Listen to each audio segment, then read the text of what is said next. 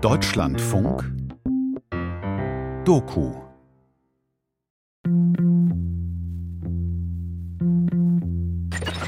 der Wahl und das haben die Streikenden nicht akzeptiert. Jetzt in den unbefristeten Hungerstreik treten, der ja auch jeden Tag einen Schritt weiter Richtung Tod.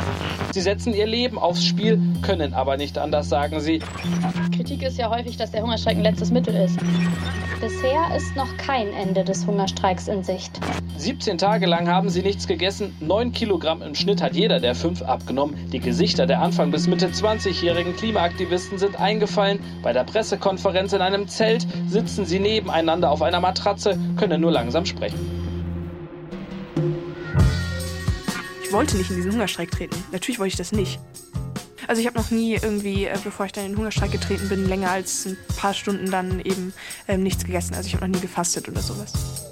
Ich hatte auf jeden Fall ganz starke Stimmungsschwankungen und man hat auch irgendwie unterschätzt, wie doll sich das auch auf die Psyche ähm, auswirkt, wenn man nichts isst. Also ich bin halt am 20. Tag, also meinen 20. Tag im Hungerstreik, ohnmächtig geworden, ins Krankenhaus gekommen. Hunger. Warum Menschen beschließen, nichts mehr zu essen. Feature von Patrick Battarilo.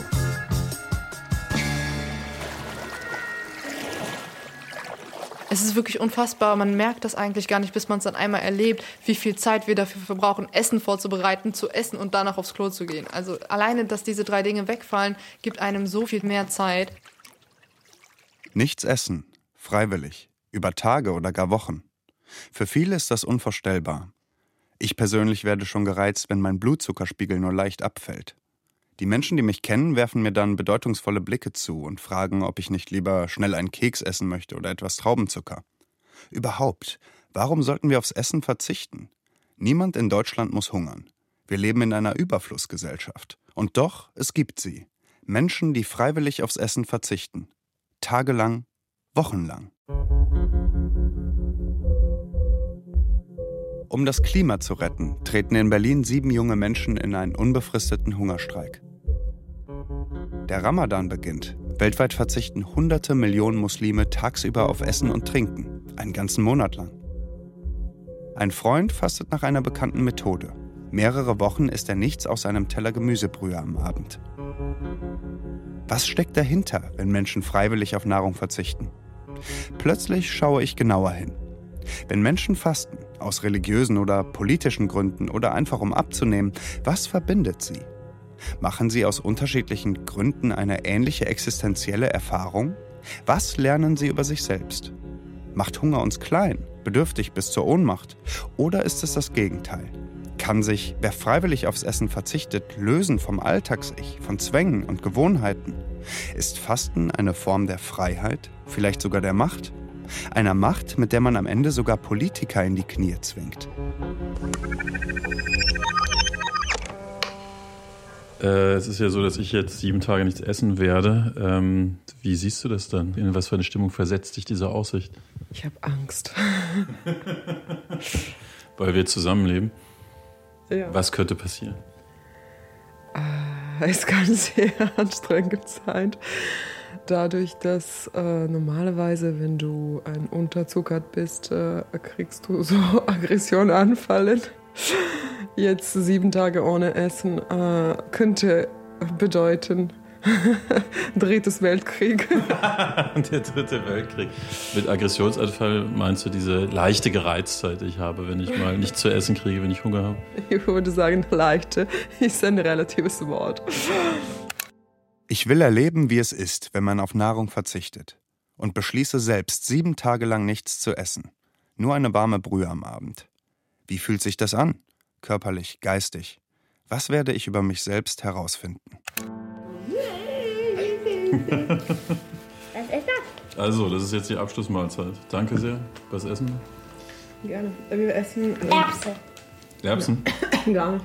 Rote Linsen. Rote Linsen, total lecker. Ja, ein bisschen Wurst. Mhm. Und Kartoffeln und Karotten. Wurst lecker. Wurst nur lecker.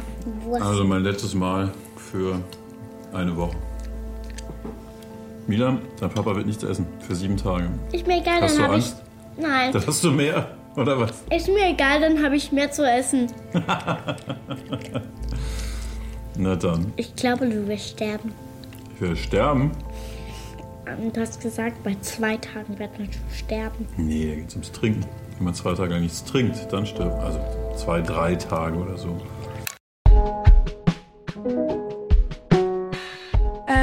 Also ich bin, ich bin Lina, ich bin 20 Jahre alt und ähm, ja, bin jetzt schon seit ungefähr einem Jahr bei der letzten Generation aktiv. Ähm, wir heißen die Gruppierung oder die Kampagne Letzte Generation, weil wir die letzte Generation sind, die noch Einfluss auf das Ausmaß der Klimakatastrophe hat. Und deswegen ist es halt ähm, so ähm, glasklar auch für mich, dass es meine moralische Pflicht ist, jetzt zu handeln. Und ich glaube, das, was mir am meisten Angst macht, sind halt eben die Kipppunkte. Wir erreichen einen Kipppunkt nach dem anderen. Und das hat halt einfach zur Folge, dass unser Ökosystem zusammenbricht und dass das dann halt auch ähm, auf die menschliche Zivilisation ähm, Einfluss hat. Also dass sie halt in Zukunft wahrscheinlich zusammenbrechen wird, so wie wir sie kennen. Weil wir halt einfach keine ähm, Lebensmittel, kein Wasser mehr haben. An diesem Tage, dem 30. August 2021, beginnen wir einen unbefristeten Hungerstreik. Wir sind jung, aber wir sind bereit, unser Leben zu riskieren. Wir fordern ein sofortiges Gespräch mit Ihnen, den drei Kanzlerkandidatinnen, Herrn Laschet, Herrn Scholz und Frau Baerbock, über den Mord an der jungen Generation. Sieben Menschen treten heute in den unbefristeten Hungerstreik. Wir beenden den Hungerstreik, wenn unsere Forderungen erfüllt sind. Unser Leben liegt wortwörtlich in Ihren Händen. Zum Überleben braucht unser Körper Nahrung. Wenn dem Körper keine Nahrung zugeführt wird, dann greift der Körper auf Zuckerreserven zurück, die in der Leber gespeichert sind. Diese Zuckerreserven sind nach 24 Stunden aufgebraucht. Ab dem zweiten Tag baut unser Körper das Eiweiß aus den Muskeln und auch aus den Organen ab. Ab dem vierten Tag etwa geht es an die Fettreserven. Dann beginnen wir unangenehm zu riechen, denn beim Verbrennen von Fett entsteht Acetessigsäure und die werden wir los, indem wir schwitzen und wenn wir ausatmen. Also es war im, im Spreebogenpark, weil wir halt direkt im Regierungsviertel sein wollten. Genau, das heißt, wir haben dann an dem ersten Tag, wo wir auch schon gehungert haben, quasi dann die Zelte aufgeschlagen, ganz viele. Ähm, also auch nicht so viele, aber schon, weiß nicht, zehn Stück oder sowas hatten wir da schon stehen. Wir wollten ein öffentliches Gespräch mit den KanzlerkandidatInnen erreichen, um über die aktuelle Situation in der Klimakatastrophe zu sprechen und einfach mal offen und ehrlich auf den Tisch zu legen, was machen die KanzlerkandidatInnen ähm, gegen die Klimakatastrophe, was sind Maßnahmen oder was sind eben keine. Wann das Hungern endet, das hängt aus Sicht der Protestierenden von den Kanzlerkandidaten und der Kanzlerkandidatin ab. Von ihnen fordern die Aktivisten eine öffentliche Diskussion und die Einsetzung eines Bürgerrates, der der Politik Sofortmaßnahmen gegen den Klimawandel vorgeben soll. Bis jetzt hat aber keiner dem geforderten öffentlichen Gespräch zugestimmt. So, Test. Ähm ja, also erster Tag, 16 Uhr. Ich gucke mal auf die Uhr gerade. Erster Tag oder Essen ist genau 16 Uhr, lustig, ne?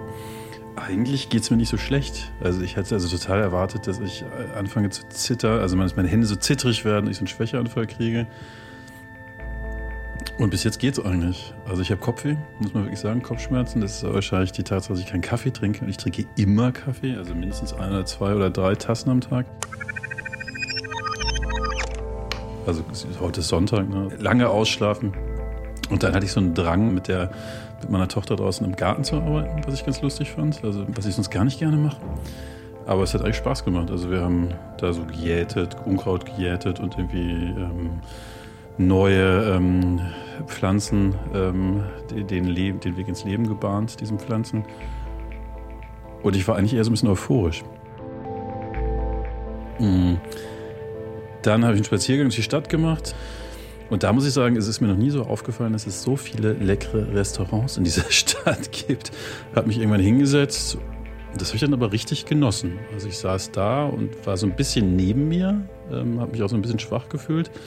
Aber gleichzeitig war es so wie, so, so, als würde man gerade so einen Traum reingeraten. Ne? Also ein bisschen krank gefühlt und ein bisschen schwach gefühlt, aber gleichzeitig irgendwie so sehr so irgendwie freudig. Also ich freue mich jetzt auf diese Woche und, und das, was da auf mich zukommt. Eine Woche lang werde ich nichts essen außer einer Gemüsebrühe am Abend. Und ansonsten sehr viel trinken. Wasser und Tee. Heilfasten nennt man das. Am Morgen des achten Tags, am Ende meiner Fastenzeit, werde ich mit einem Apfel das Fasten brechen. Freiwillig nichts essen, Ich denke an meinen Vater, der im Jugoslawien der 1930er und 40er Jahre aufgewachsen ist. Mein Vater hat mir erzählt, dass er als kleines Kind zu Hause die Erde unter den Schuhsohlen der Erwachsenen ableckte, vor lauter Hunger. Eine andere Geschichte handelt davon, wie schwer es meinem Vater, dem späteren Psychoanalytiker, fiel, in der Schule aufzupassen. So sehr quälte ihn sein hungriger Magen. Mein Großvater war Holzfäller. Die Familie war bitterarm. Verzicht, das ist für uns heute etwas Positives, etwas, wofür wir uns bewusst und mit einem gewissen Stolz entscheiden. Für meinen Vater war Verzicht ein existenzieller Erdrutsch, der alles unter sich begrub. Verzicht war für ihn etwas Beschämendes, ein täglicher Schlag ins Gesicht vor den Augen der anderen, zum Beispiel seiner Mitschüler. Verzicht, das war etwas mit aller Kraft zu überwindendes. Und wir heute? Wie ernst ist es uns mit unserem Lob des Verzichts, frage ich mich. Verzichten wir nur deshalb so gerne, weil wir wissen, dass wir jederzeit wieder mit dem Verzichten aufhören können?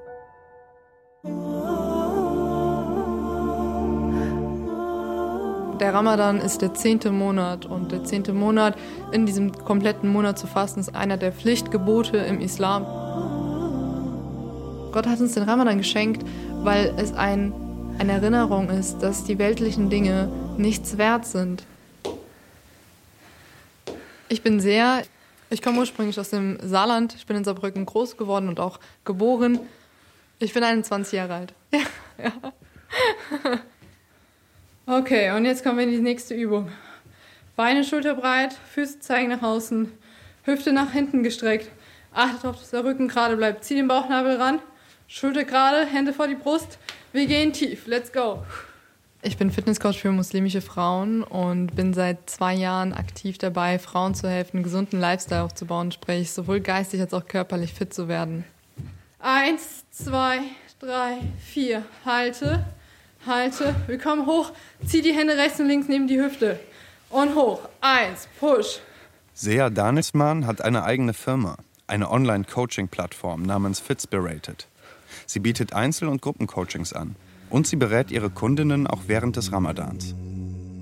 Von Sonnenaufgang bis Sonnenuntergang darf man nichts essen und nichts trinken, beziehungsweise ähm, auch anderen, ähm, auf andere Sachen verzichten, wie zum Beispiel sexuelle Begierde, Rauchen, Genau, also eigentlich alles, was dem Körper direkt schadet oder mit irgendeiner äh, Begierde zu tun hat, die man nicht kontrollieren kann.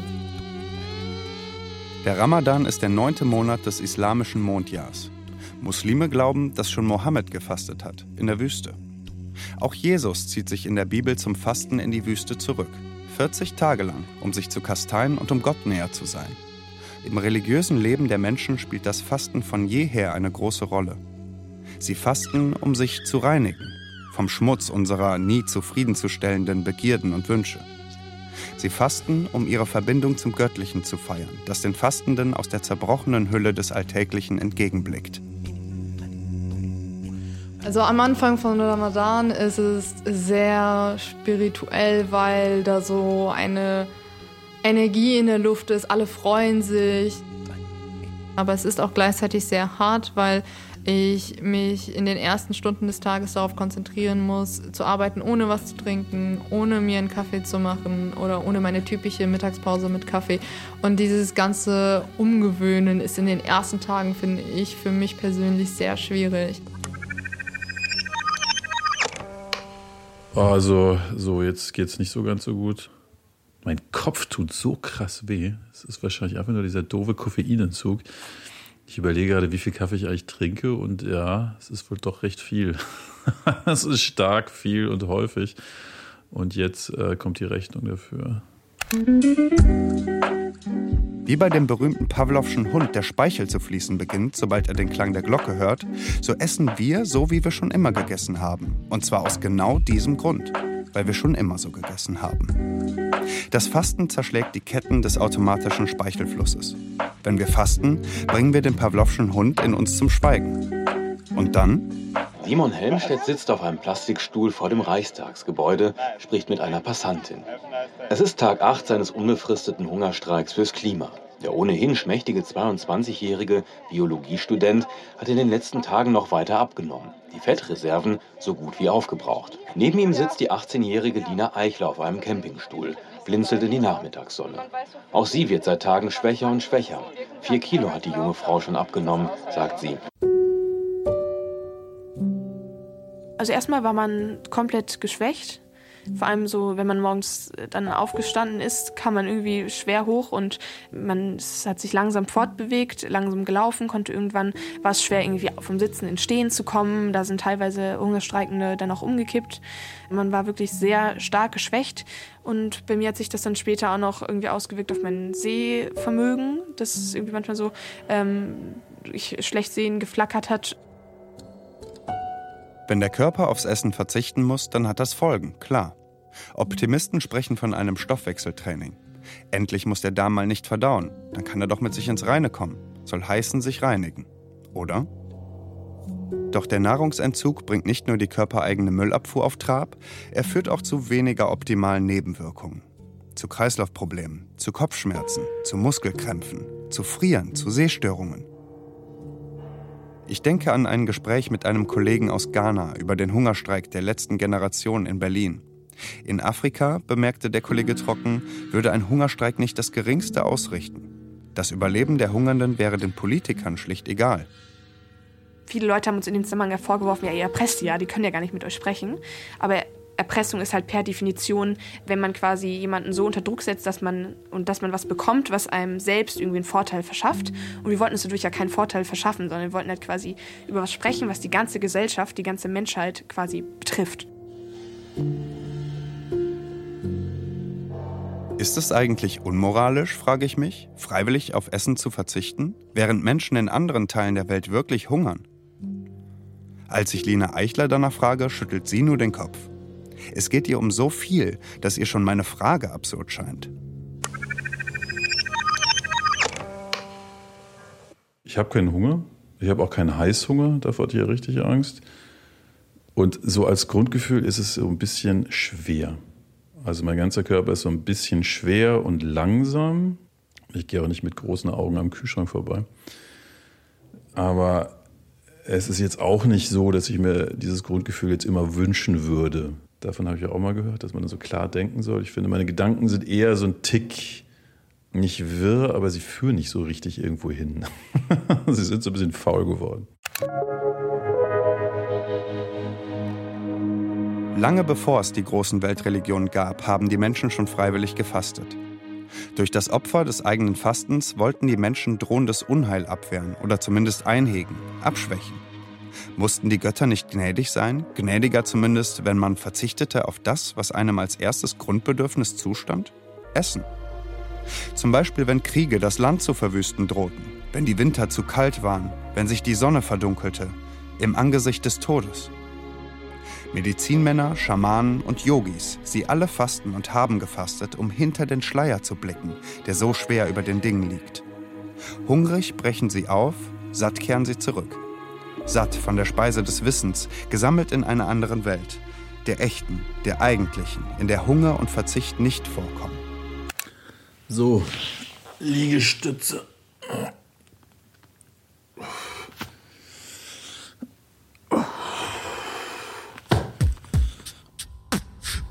Also, ich muss wirklich zugeben, es ist wirklich schwerer.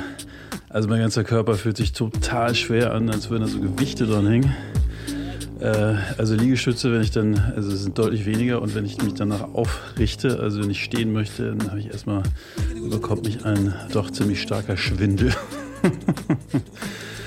also Sport geht, aber ähm, eingeschränkt, ne? Also wie gesagt, als würden da so Gewichte an einem dranhängen und insgesamt fühlt man sich so ein bisschen schwächer.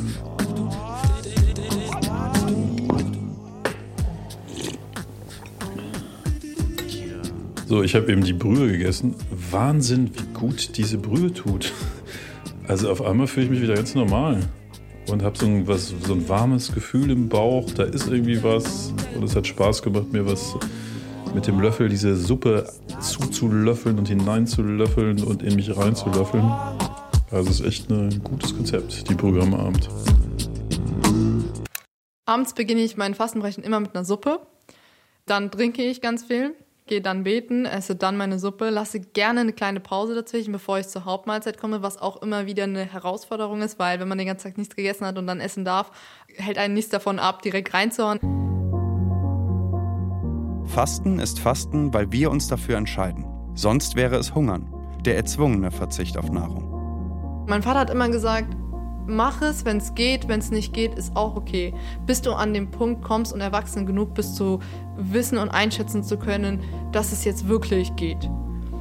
Also er hat es uns nie aufgezwungen. Und das fand ich auch so wertvoll, weil damit konnte ich auch, als ich 18 war, das allererste Mal die Absicht fassen, hey, diesen Ramadan faste ich. Und das war ja mein intensivster Ramadan. Da habe ich das meiste über den Islam auch wieder gelernt, habe mir so viel Zeit für mich und meinen Körper genommen. Das war auch die Zeitspanne, an dem ich mich für das Kopftuch entschieden habe, weil ich mich so durch diesen Rückzug auch wiedergefunden habe und mehr Selbstbewusstsein gewonnen habe, meine Identität nach außen hin zu leben. Als sie das erste Mal zu Hause fastet, zu Hause in Saarbrücken, ist Sea Danisman noch in der Schule. Sportlich ist sie bereits. Sie betreibt Leistungssport, erzählt sie. Sie rudert im Verein und verbringt ihre Tage beim Training auf der grau-braun glänzenden Wasserfläche der Saar. Ich weiß noch, dass an einem Tag an Ramadan war ich die Letzte, die abgelegt hat und mein Trainer hat mich angeguckt und gefragt, Sea, ist alles in Ordnung? Und ich so, ja, ja, alles gut. Ich weiß, dass ich mich an dem Tag nicht so gut gefühlt habe, aber ich habe mich nicht getraut, es ihm zu sagen, weil ich Angst hatte vor der Frage, fastest du? Wer nichts isst, wer noch nicht einmal trinkt, was kann der oder die schon leisten? Ist der Fastende nur noch eine abgeschwächte Version seiner selbst? Was trauen einem die anderen noch zu? Egal ob gestandener Fußballprofi in einem Bundesligastadion oder junge Amateursportlerin in einem Ruderboot auf der Saar, diesen Fragen kann kaum ein muslimischer Sportler ausweichen. Die größte Herausforderung war, dass ich nicht wusste, wie ich damit umgehen soll. Ich glaube, das war das Schlimmste für mich, weil ich wusste nicht, soll ich zum Training, soll ich nicht, soll ich meinem Trainer sagen, dass ich faste, soll ich es lieber nicht sagen? Fasten ist intim, privat. Im Fasten spricht mein Körper anders zu mir, ich antworte anders als sonst. Aber sollte es nicht möglich sein, denke ich, als ich Sea Dansmann gegenüber sitze, ohne Scham zu fasten? Egal aus welchen Gründen man fastet. Als Leistungssportlerin habe ich überhaupt nicht thematisiert, dass ich Muslima bin.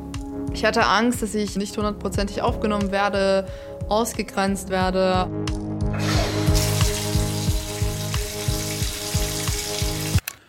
Ja, ich war gerade, gerade geduscht äh, und ehrlich gesagt habe ich, ist, das Wasser dann so warm und ich habe mich so gegen die Wand gelehnt und auf einmal hatte ich echt keinen Bock mehr. Also es war wirklich einfach so ein Gefühl für, was tue ich mir da eigentlich gerade an. Äh, das habe ich jetzt auch noch. Also wirklich nichts essen. Warum? warum mache ich das eigentlich hier? Ne? Also warum tue ich mir das an? Weil es ist doch alles da. Ne? Ich könnte doch jetzt einfach in die Küche gehen und den Kühlschrank öffnen und so ein Stück Camembert. dazu jetzt so ein Stück Vollkornbrot toasten, den Käse dazu und wenn ich da noch so ein bisschen so ein kleines bisschen Pesto und eine Tomate aufschneiden, ein bisschen Salz drauf, ein bisschen Pfeffer, eine Gurke dazu.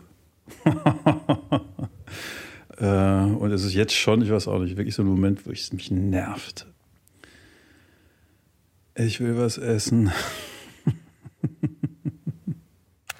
Bis zu 9 Kilo haben die AktivistInnen während der ersten 17 Tage teilweise schon abgenommen. Und wenn man sie so sieht, wirken sie ziemlich schwach, haben fahle Haut, taumeln eher, als dass sie gehen. Ich hatte auf jeden Fall ganz starke Stimmungsschwankungen und man hat auch irgendwie unterschätzt, wie doll sich das auch auf die Psyche auswirkt, ähm, wenn man nichts isst und quasi in diesem Camp ist. Line und die 18-jährige Mephisto sitzen auf der Wiese, nippen an ihrem Tee. An manchen Tagen reicht die Kraft nicht, um überhaupt Wasser dafür aufzusetzen. Der Hunger hat die beiden geschwächt, aber sie sind nach wie vor entschlossen. Man ist halt wirklich in einer sehr verzweifelten Situation, einfach auch, wenn man sich dann natürlich die ganze Zeit ähm, die Klimakatastrophe immer wieder reinholt. Also man muss ja schon auch viel irgendwie dann darüber ähm, auch sprechen und so weiter. Warum wir das überhaupt machen? Selbstverständlich. Und, und dann trifft einen vielleicht noch mal viel mehr, wenn man mit Menschen spricht, die sagen, äh, Klimakatastrophe gibt's nicht oder sowas. Auch nach zwei Wochen Hungerstreik spricht keiner der Kandidatinnen und Kandidaten für die Bundestagswahl mit den jungen Menschen, die kaum ein paar Fußminuten entfernt von Parlament und Kanzleramt unter ihren Zelten sitzen und hungern. Also ähm, ich in meinen Emotionen war irgendwie wütend.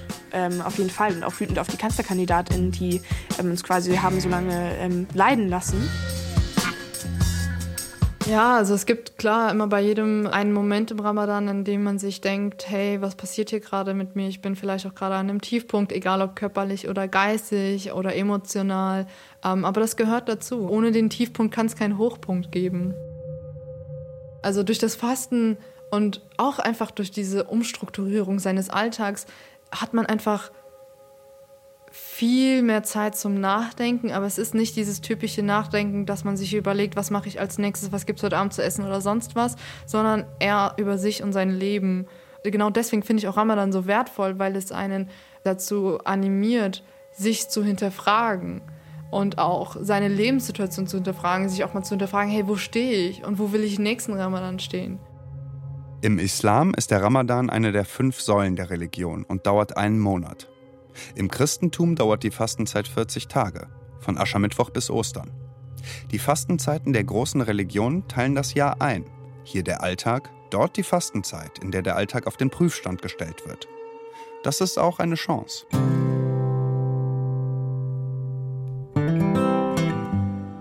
In meiner eigenen Fastenwoche frage ich mich plötzlich, warum ich bestimmte Dinge tue, wie ich sie tue. Essen, meine Arbeit, mein Verhältnis zu meiner Tochter. Der Alltag bricht auf und plötzlich ist da ein neuer Drang, nicht nur die Kleiderschränke aufzuräumen, sondern auch gleich das eigene Leben. Letztes Jahr war es ein sehr emotionaler Moment, an dem ich mich dazu entschieden habe, mich von meiner Familie zu lösen, auszuziehen. Ähm, das kam am Ramadan hoch, weil direkt nach Ramadan bin ich dann auch ausgezogen. War sehr schmerzhaft, weil ich lernen musste, loszulassen und zu akzeptieren und auch einen inneren Frieden mit mir und der Situation zu finden und auch Hoffnung schnuppern durfte, weil ich wusste, es wird besser. Also, ich meditiere gerade und ich muss sagen, ich habe schon lange, lange nicht mehr so gut meditiert. Also wirklich einfach ganz in mich versunken, die Gedanken schweifen nicht ab, kaum ab. Äh, bei mir und dass man so in sich reinkommt, dass man so, so absinkt mit so einer ganz schönen Schwere und so ganz bei sich ist. Also dass ich jetzt ganz bei mir bin. Und ehrlich gesagt bin ich allmählich auch so ein bisschen stolz. Also ist ja auch schon toll, dass man das hinkriegt, dass ich das jetzt auch hinkriege, all diese Tage einfach mal nichts zu essen. Fasten, stelle ich fest, macht mich müde und wach zugleich. Dünnhäutig und zugleich angenehm dickfällig. Lustlos und grundzufrieden. Es ist ein ziemlich paradoxer Zustand. Und immer für eine Überraschung gut. Okay, es ist immer noch, es ist immer noch morgen, ähm, also noch nicht so lange nach dem Aufstehen. Ich mache gerade mein Yoga und das ist jetzt definitiv mein Moment äh, von guter Laune. Also ich habe die Musik angemacht, was ich ja sonst nicht beim Yoga mache und äh, mache auch kein Yoga, sondern tanze eher so ein bisschen in der Wohnung rum. Äh, und habe das Gefühl, dass es irgendwie auch cool ist. Ne? Ich nehme ja tatsächlich ein bisschen ab. Ich hatte eigentlich ganz vergessen oder verdrängt, dass ich auch abnehmen könnte. dass es ja auch dazugehören kann. 17 Tage lang haben sie nichts gegessen. Die Gesichter der Anfang bis Mitte 20-jährigen Klimaaktivisten sind eingefallen. Bei der Pressekonferenz in einem Zelt sitzen sie nebeneinander auf einer Matratze, können nur langsam sprechen. Ähm, genau, schwierig zu sagen, in, wann ich im Hungerstreik quasi gemerkt habe, okay, das bringt wirklich was. Ich glaube, an dem Punkt, wo wirklich die Aufmerksamkeit sehr stark da war, also wo wir eine Pressekonferenz mit, weiß nicht wie vielen Dutzenden Presse PressevertreterInnen hatten, die uns dann da gefilmt haben, quasi hören wollten, was die Hungerstreikenden quasi gerade zu sagen haben und was wir als nächste Schritte irgendwie vorhaben und was die aktuelle Situation ist, ein Update und so weiter. Und das war auf jeden Fall ein Punkt, wo ich dachte, okay, wow, vielleicht erreichen wir gerade wirklich Menschen. Im Jahr 1932 begann Mahatma Gandhi sein, wie er es nannte, Fasten bis zum Tode. Er kämpfte gegen ein Gesetzesvorhaben der britischen Kolonialverwaltung. Schon nach sechs Tagen konnte Gandhi wieder essen. Sein Hungerstreik hatte Erfolg gehabt. Anders erging es Holger Mainz, Mitglied der Rote Armee-Fraktion. Holger Mainz starb im Jahr 1974 nach mehr als sieben Wochen Hungerstreik.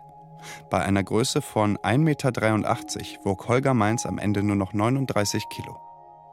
Der Hungerstreik ist eine Form des politischen Widerstands. Eine Garantie auf Erfolg gibt es nicht.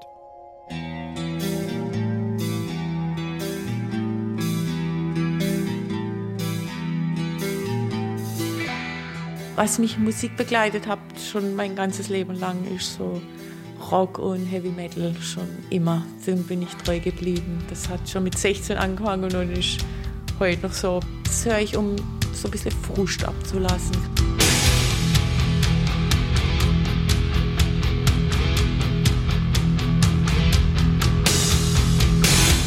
Richtig laut im Auto oder auch hier. Ender Sandman zum Beispiel. Wenn ich es dann wieder höre, dann drehe ich es natürlich wieder voll auf. So im Radio. Also, ja, das hat mich begleitet mein ganzes Leben lang.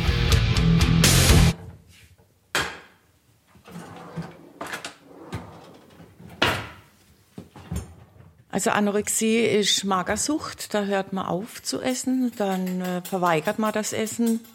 Und Bulimie ist Essbrechsucht, das heißt, man befriedigt sich mit dem Essen, möchte es aber dann wieder loshaben wenn es mir schlecht geht oder wenn, wenn ich psychisch angespannt bin, wenn Kummer, Sorgen, dann ähm, kann ich nichts essen. Also dann ist das Trauer zum Beispiel, dann schnürt es mir richtig der Magen zu. Dann habe ich absolut keinen Appetit. Da muss ich mich wirklich zwingen, morgens was zu essen, mittags was zu essen und abends was zu essen. Dann kommt aber was über das Maß hinaus, wo ich mich dann so triggert, wo mich so aufregt, dass ich denke, jetzt, jetzt muss ich mich befriedigen. Dann kann es sein, dass der nächste Tag diese praktisch Magersucht, dieses Verweigern vom Essen ins Extreme fällt, ins zu viel Essen.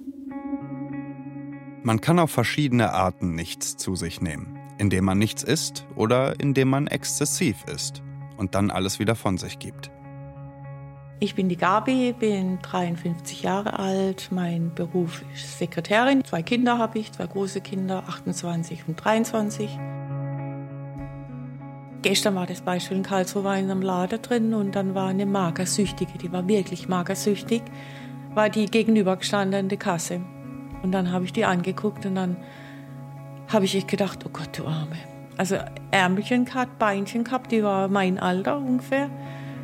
Fürchterlich hat die ausgesehen, das habe ich gesehen. Aber im gleichen Moment habe ich dann gedacht, okay, bei anderen sehe ich es, bei mir selber kann ich es nicht sehen.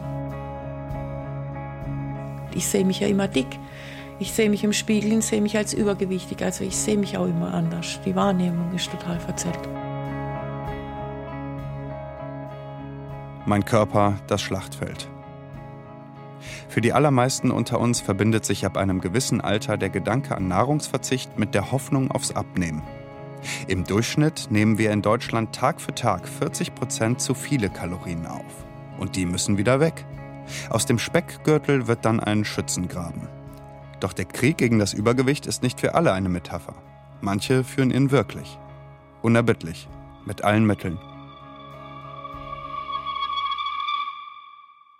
Sie müssen mal drauf achten, bei vielen Bulimiker sind die Knochen vom Handrücken sind offen. Da wissen sie ganz genau. Das sind so Zeichen, wenn man den Finger in den Hals steckt.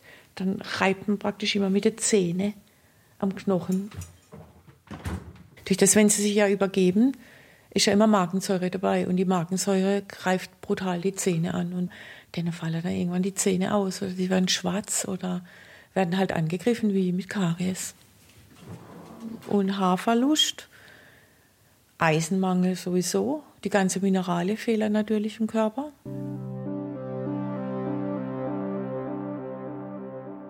Eine Woche faste ich. Was mich durch meinen nicht immer einfachen Fastenalltag trägt, ist ein zunehmendes Gefühl von Stolz. Und so etwas wie eine neue existenzielle Geschmacksrichtung. Ich brauche nicht immer etwas zu essen. Ich kann auch ohne. Ich habe das Gefühl, mich und meinen Körper auf eine neue Art kennenzulernen. Meine Woche ohne Essen fühlt sich an wie eine Bereicherung. Die Bulimie, wie Gabi sie schildert, verzerrt das alles ins Monströse. Alles darf rein, nichts bleibt. Absolute Kontrolle und zugleich absolute Ohnmacht.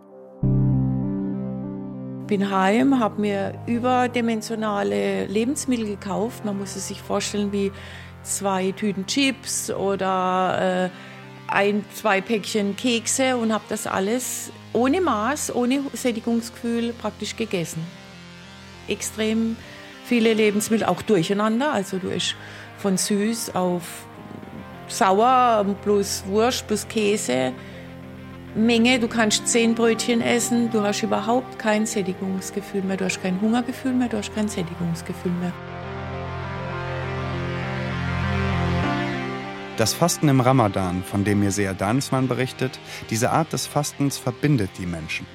Sie beten und fasten gemeinsam, am Ende brechen sie gemeinsam das Fasten. Ein Hungerstreik ist ein politischer Aufschrei, eine wütende Geste gegen die da oben. Aber die, die gemeinsam hungern, schweißt er zusammen. Sogar ich kann noch von meinen Erfahrungen beim Heilfasten berichten, wenn ich meiner Familie abends gegenüber sitze und ihnen beim Essen zusehe. Es bleibt ein Austausch. Doch wer eine Essstörung hat, der sitzt immer nur mit sich selbst am Tisch.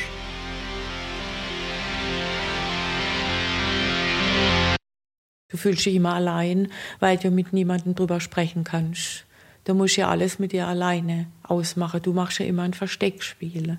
Du musst dich extrem kontrollieren, extrem zusammenreißen, dass es nicht auffällt. Das war für mich immer ganz schlimm. Oder so im Urlaub, wenn du Kinder hast, da bist du in Türkei geflogen oder in Spanien All-Inclusive Hotels. Da ist natürlich die Verlockung extrem hoch. Du musst wieder loswerden, du kannst aber nicht, weil es auffällt, wann ist die Toilette frei, wann fällt es nicht auf und dann rennst du hin und kriegst es wieder los. Also total anstrengend und furchtbar, ganz furchtbar. Dass das natürlich Auswirkungen hat auf die Familie, ist schon klar. Du bist ja immer gereizt, du bist immer angespannt. Auch wer aus politischen oder religiösen Gründen fastet, ist zwischendurch unleidig oder gereizt. Aber er hat einen höheren Grund, auf den er oder sie stolz ist. Und Gabi? Du schämst dich zu Tode, dass du das jetzt wieder gemacht hast, dass du dich nicht in Kontrolle gehabt hast, dass du die Leute anlügst, wo gut mit dir meinen, so deine Familie, dass du immer ein Bild da gibst, wo du selber gar nicht bist.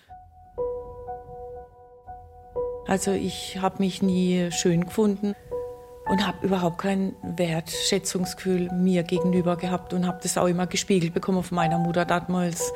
Ich bin nicht hübsch, aus mir wird nichts und irgendwann habe ich gemerkt, dass man sich definieren kann vom Äußeren her, vom Aussehen her, dass wenn man schlank ist, wenn man gut aussieht, dann hat man mehr Selbstwertgefühl, dann kommt man bei den anderen gut an.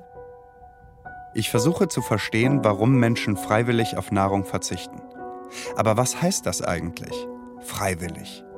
Wer oder was entscheidet sich in uns, dem Hunger nachzugeben oder nicht? Und wer oder was entscheidet darüber, ob wir überhaupt in der Lage sind, uns frei zu entscheiden? Ich komme ja aus dem suchtkranken Elternhaus, also somit und bin auch das dritte Kind, bin ich eigentlich immer untergegangen. Also ich wurde nie gesehen. Und nur anhand von Leistung wurde ich praktisch akzeptiert von meiner Mutter. Also extremer Druck, von, an mich selber. Und äh, durch das, weil ich ja den Druck hatte an mich, musste ich ja irgendwann den Druck loswerden. Wir Menschen glauben, aus Hunger zu essen und suchen eigentlich nach etwas ganz anderem. Geborgenheit. Manchmal auch nur Fraglosigkeit. Ein kurzer Moment der Stille der inneren Welt. Wir wollen erfüllt sein und füllen uns. Wir wollen uns beherrschen und herrschen zumindest über unsere Kalorienaufnahme. Wir wollen endlich Ruhe. Ruhe statt Chaos der eigenen Ansprüche, die wie ein innerer Hagelsturm kalt und unerbittlich auf uns einprasseln. Und dann essen wir. Glück ist ein Zuckerrausch. Das weiß jeder, der schon mal eine Tafel Schokolade in zwei Minuten gegessen hat. Bevor die inneren Stimmen dann wieder laut werden, gehen manche von uns dann noch schnell zum Kotzen aufs Klo. Ich glaube, ausschlaggebend war wirklich, wo ich hier in der Küche stand mir einen Kaffee machen wollte und ich den ganzen Tag nichts gegessen habe, mein Partner hier saß und ich einfach zusammengebrochen bin. Einfach ohnmächtig wurde und er mich dann, Gabi, Gabi, und dann habe ich für mich gesagt, okay, jetzt ist gut. Also jetzt, jetzt muss was passieren.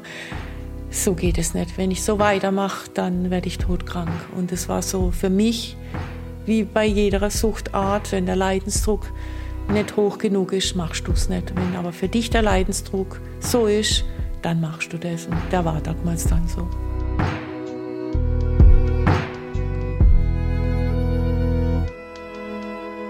Ich war 21 in der Klinik und seitdem bin ich rückfallfrei, komplett. Gott sei Dank, das ist jetzt auch eineinhalb Jahre her. Fasten ist ein Ausnahmezustand. Für die Hungerstreikenden, für mich, für Muslime im Ramadan. Gabi dagegen hatte den Ausnahmezustand zur Normalität erklärt. In der Klinik hat sie gelernt, warum. Du weißt zwar, dass das nicht normal ist, was du isst, aber in dem Moment tut es dir gut. Es tut dir einfach gut. Es will niemand was von dir. Das habe ich mir eigentlich noch nie hinterfragt, was für ein Gefühl dass es mir gibt, die Kontrolle über mich zu haben. Sea Danisman fastet vor den Augen Gottes.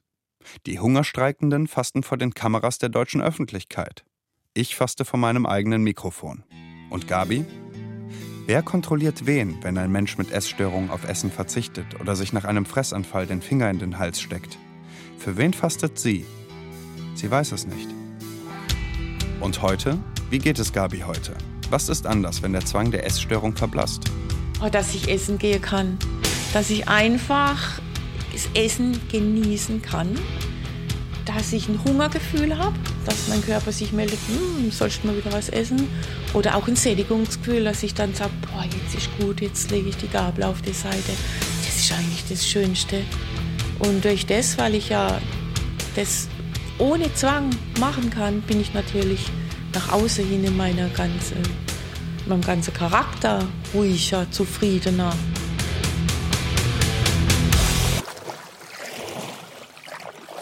Und zum Ende hin wird es immer sehr, wie soll ich das beschreiben? Es wird sehr intensiv, weil die letzten Tage, man weiß, der Ramadan geht zu Ende. Die letzten zehn Tage von Ramadan haben noch eine noch spirituellere Bedeutung. Man sagt nämlich, dass die Gottesdienste, die man an diesen Abenden ausführt, sind noch mal viel wertvoller. Und das spürt man auch einfach von der Atmosphäre. Es wird sehr intensiver. Die Menschen werden auch ähm, also die Menschen in meiner Umgebung ziehen sich auch mehr zurück, fokussieren sich auf ihre Gottesdienste und die Energie lässt auch etwas nach. Also man merkt, die Kraft geht verloren, die man sonst für Dinge aufbringen würde, wie zum Beispiel Streiten, ist einfach nicht mehr da und deswegen ist alles auch viel harmonischer. Die Hungernden wollen ihren Streik fortführen, bis ein Gespräch in Aussicht ist. Vor zwei Tagen haben sie die verdünnten Fruchtsäfte abgesetzt, die bis dahin noch erlaubt waren, um den Druck zu erhöhen. Jetzt gibt es nur noch Tee, Salze und ein paar Nahrungsergänzungsmittel. Sonst nichts. Diese Fruchtsäfte zu haben, war ja schon was, was dann irgendwie was war, wo man sich dann Stücke vielleicht auch drauf gefreut hat. Also einfach irgendwie überhaupt irgendeine Art von Geschmack im Mund zu haben. Und dann haben wir halt genau an einem Punkt gesagt, okay, wir nehmen auch keine Fruchtsäfte mehr zu uns und ähm, hat sich dann natürlich auch körperlich ausgewirkt. Also ich bin halt am 20. Tag, also meinen 20. Tag im Hungerstreik, ohnmächtig geworden, ins Krankenhaus gekommen. Ich ähm, stand irgendwie äh, in der Mitte von einem Camp auf der Wiese und dann hat sich das halt ein Stück weit angebahnt. Also ähm, irgendwie ähm, wird dann irgendwie langsam schwarz vor Augen, man fängt so an zu schunkeln und dann bin ich halt hingefallen und ein Freund von mir hat mich noch aufgefangen. Tag, ja, Tag wie viel eigentlich? Heute ist Donnerstag, also äh, na, eins, zwei, drei, vier, Tag fünf, kann es sein? Ja, Tag fünf, Wahnsinn. Also, ja, die Energie ist schon noch da, aber ehrlich gesagt ist es auch wieder ein bisschen schwieriger und langsamer alles. Ich musste ähm, beruflich jetzt so einige Videokonferenzen hier machen und ich war extrem unkonzentriert, fand ich. Und irgendwie verschwimmen auch so ein bisschen manchmal die, verschwimmt das Computerdisplay manchmal vor mir. Also ich lag dann, ähm, wurde mit dem Krankenwagen aus dem Hungerstreikcamp irgendwie abgeholt und weiß noch, wie dann irgendwie die Tür zugefallen ist und meine Freundinnen da irgendwie vorstanden und vor denen quasi die Tür zugefallen und ich dann zur Charité gefahren wurde hier in Berlin. Und dann ähm, lag ich halt quasi in der Notaufnahme mit der Infusion im Arm dann später und es waren ganz, also wirklich schwer zu beschreibende Gefühle. Also ein Stück weit auch körperliche, wirklich komplette Erschöpfung. Es war sehr gemischte Gefühle von, okay, ich liege jetzt irgendwie hier und das hat sich ein Stück nach Aufgeben angefühlt. In Gedanken halt weiter bei den Menschen, die halt gerade noch im Hungerstreikcamp sind und das weiterführen und eine Dankbarkeit dafür, bis an diesen Punkt gekommen zu sein. Einige, die im Hungerstreik waren, mussten bereits abbrechen aus gesundheitlichen Gründen. Einige Bundestagsabgeordnete waren bei ihnen. Die Kanzlerkandidaten wollen aber erst nach der Wahl nicht öffentlich mit ihnen reden. Deshalb drohen die Aktivisten ab Donnerstagabend auch nichts mehr zu trinken. Das ist körperlich nur wenige Tage durchzuhalten. Die äußerste Form des Hungerstreiks ist der trockene Hungerstreik.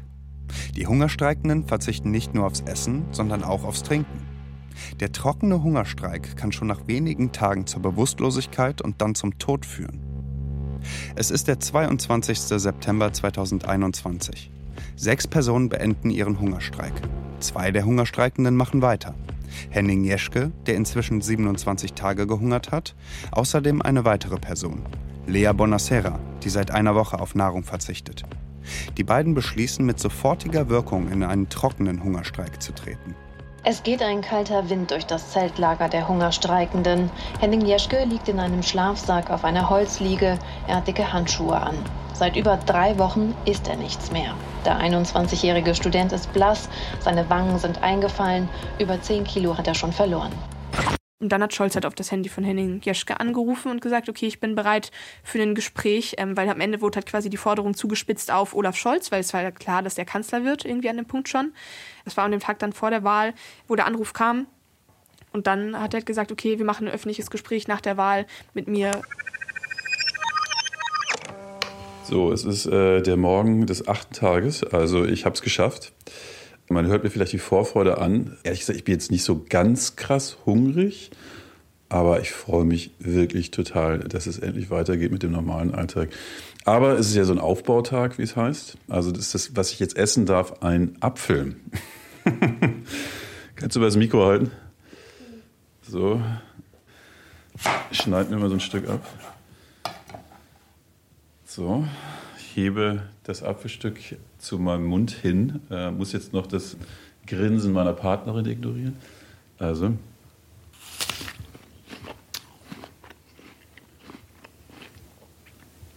Oh, das stimmt echt, das ist total geil. das schmeckt echt super. Also der Apfel schmeckt unglaublich intensiv.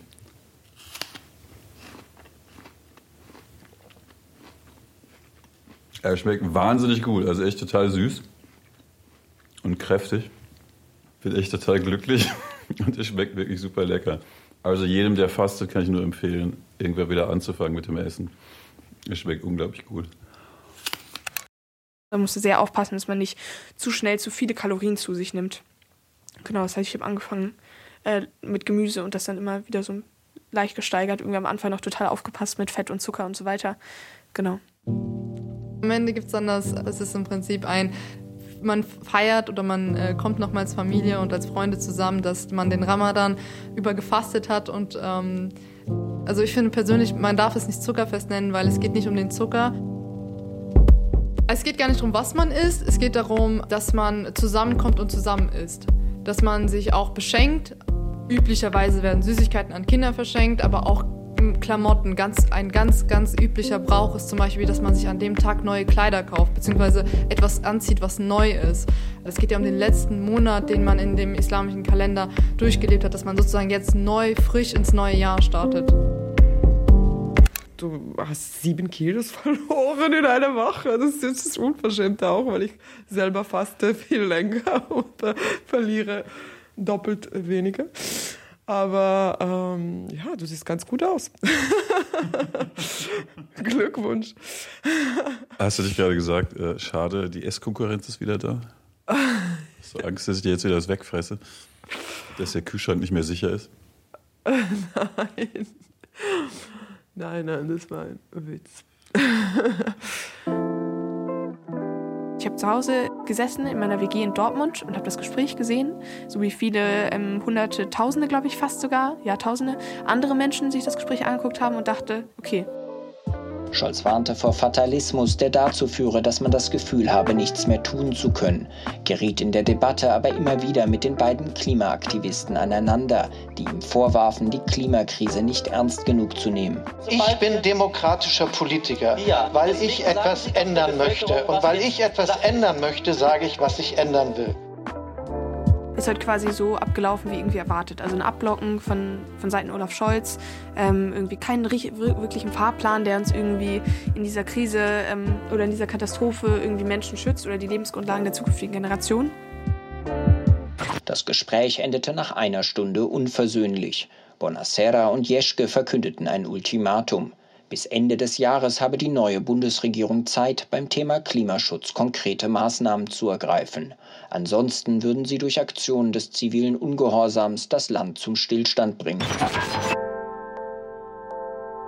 Sea Danismann hat einen ganzen Monat lang nichts gegessen und getrunken, zumindest tagsüber. Lina Eichler hat über 20 Tage lang auf Nahrung verzichtet. Und ich? Sieben Tage lang habe ich nichts gegessen. Und was habe ich dabei über mich gelernt? So, also wie ist denn. so, genug gelacht. Wie, ähm, wie würdest du denn sagen, wie ist denn die, äh, wie hast du es bis jetzt erlebt? Fasten, Patrick? Ich mag den Patrick, der fast. ich habe mir was anderes vorgestellt eigentlich. Da habe ich gedacht, du wirst total bockig sein und nervös und aggressiv und so weiter. Ähm, aber du bist total ruhig und sehr, ähm, so auf eine schöne Art. Äh, also du bist auch sehr kompromissvoll. Kompromissbereit, während ich faste. Damit hatte ich nun wirklich nicht gerechnet. Wenn ich jetzt esse, zum Beispiel daran zurückdenke, okay, es gab mal eine Zeit, da habe ich irgendwie 20 Tage lang nichts gegessen und man muss irgendwie Lebensmittel viel mehr noch wertschätzen lernen, in jedem Fall. Direkt nach dem Ramadan fühle ich mich immer so lebendig. Ich weiß, okay, ich habe es geschafft und jetzt, egal wie es laufen wird nächstes Jahr, also das ist ja für uns das Neujahr dann, ähm, es wird gut werden.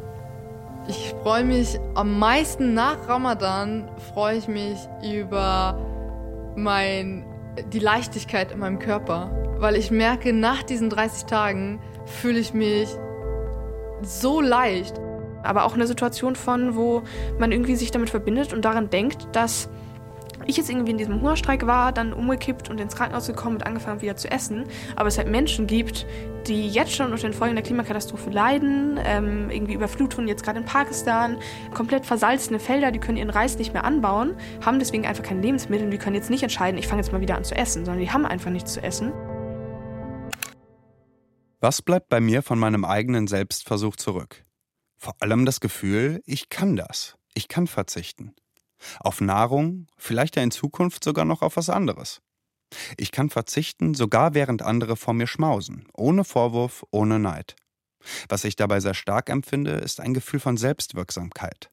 Ich bin meinen Hungerattacken, die ich sonst so hilflos an meinen Mitmenschen ausgelebt habe, nicht ausgeliefert. Ich kann das aushalten. Zu meinem eigenen Erstaunen habe ich schon nach wenigen Wochen Lust, erneut zu fasten. Ich tue es nicht, aber der Wunsch ist da. Ich vermisse die Freiräume, die das Fasten in meinen Alltag reißt. Mir fehlt die Klarheit des Fastens, der besondere Fokus. Wobei ich meine Fastenzeit wohl auch verkläre und mich vor allem an die positiven Momente erinnere. Beim Abhören meiner eigenen Aufnahmen für diese Sendung stelle ich überrascht fest, wie oft ich in Wirklichkeit mit mir und dem Fasten zu kämpfen hatte, dass ich manchmal fast aufgegeben hätte.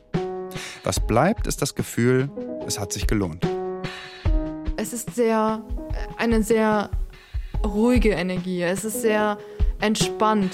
Es ist sehr energievoll, aber sehr entspannt energiereich. Ich weiß, ich habe die Kraft, aber setze sie bewusst ein. Also gehe da jetzt nicht raus und könnte Bäume rausreißen, sondern es ist eher so dieses, ich genieße, dass ich das könnte und warte auf den richtigen Moment, an dem ich das dann tue.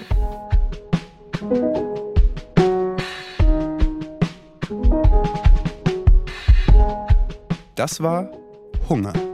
Warum Menschen beschließen, nichts mehr zu essen. Von Patrick Battarilo.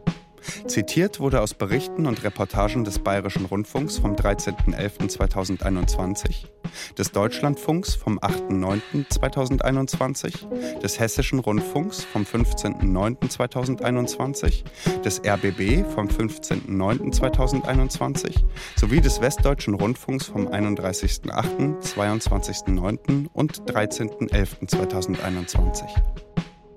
Und man spürt auch so eine gewisse Ruhe alles andere, was einen sonst so umtreibt und ängstigt, ist auf einmal nicht mehr so wichtig, sondern man ist so, ja, halt auf eine gewisse Art bei sich. Ne?